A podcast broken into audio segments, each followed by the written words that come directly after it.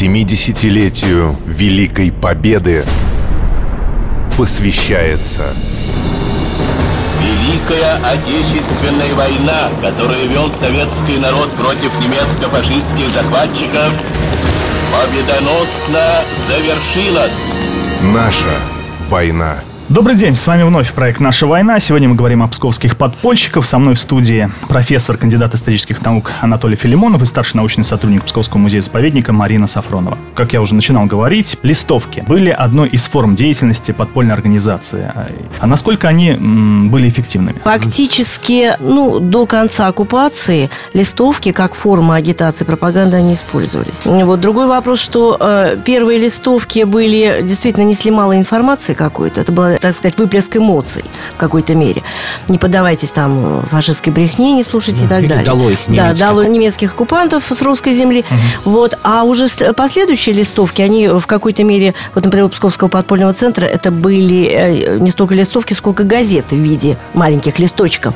Вот. И там уже э, ведь сведения из фронта доставлялись и сведения с оккупированной территории. Подпольщики понимали, что когда умирает надежда, ну, в общем-то, умирает все.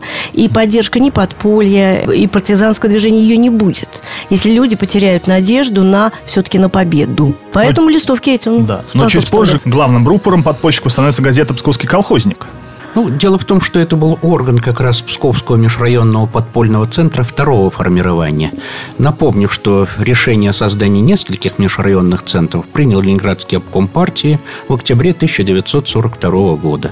Всего 11 центров создавалось, из них 7 на территории вот Псковщины, остальные за пределами от нашего края. Центр как раз, он имел все условия для работы в тылу врага. Это радиостанция была, как правило, хорошее вооружение. Это печатное оборудование.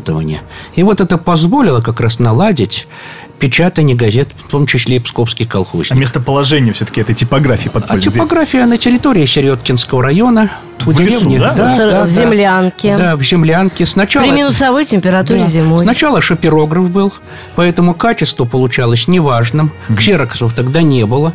Вот. А потом, через какое-то время, печатное оборудование было сброшено с помощью самолета, и газета печаталась уже в типографии. А тираж был большой? Не очень большой. э, 50-100 экземпляров, несколько сот, ну, максимум там 150-200 могли выдать. Особенно э, в зимнее время, э, ну, Акатов тоже вспоминал, что, в общем-то, приходилось в тяжелых условиях на открытом воздухе иногда. Краска замерзала, руки примерзали буквально к шрифту, к этому. Поэтому большое количество тиража, конечно, ну, на него рассчитывать нельзя было. Вот, но э, нужно сказать все-таки, что вот эти листовочки, газетки, ну, их уже потом не расклеивали, а их уже передавали. Передавали людям, которые передавали друг другу. И вот за нахождение такой листовочки можно было поплатиться и жизнью. А какие-то местные издания у подпольных организаций были? или по- Нет, Новосельская правда, Гдовская заря. То есть возобновлены были, шрифты были, ну не шрифты, а эм, заголовки были вырезаны специально повторяющие все районные газеты Довоенные Псковщины, названия. довоенные названия. Для того, чтобы действительно людям это знакомо. Немцы сами большое внимание пропаганде ведь уделяли. А здесь даже работало оккупационное радио.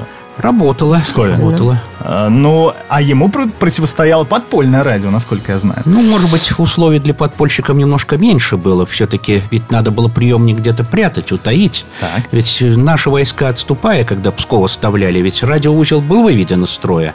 А немцы очень скоро его восстановили, свои передачи вели. Ну и приказали, кстати, приемники сдать ведь от населения. И у кого приемник находился, то, разумеется, это очень серьезные наказания от этого кары грозили. Вот, подпольщики многие сохранили вот приемники, но не в городе Пскове, а чаще всего за пределами города. Скажите, пожалуйста, а нашли ли немцы противоядие против псковских подпольщиков? Все-таки, наверное, облав было много. Ну, есть сведения о том, что в 43 году, например, летом 43 года по городу проводился в день до 15 облав.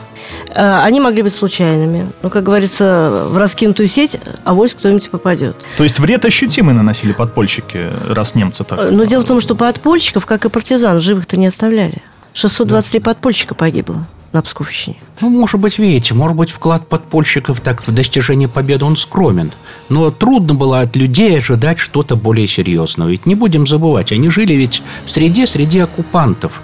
Ежедневно, ежечасно рискуя быть раскрытыми, схваченными, люди ходили по острию ножа. А как-то приходилось расплачиваться мирному населению вот, за действия подпольщиков? Увы, мирное население... А заложником не становилось? Да, оно становилось заложником. И заложником и партизанских действий, действий подпольщиков. Как относиться к этому?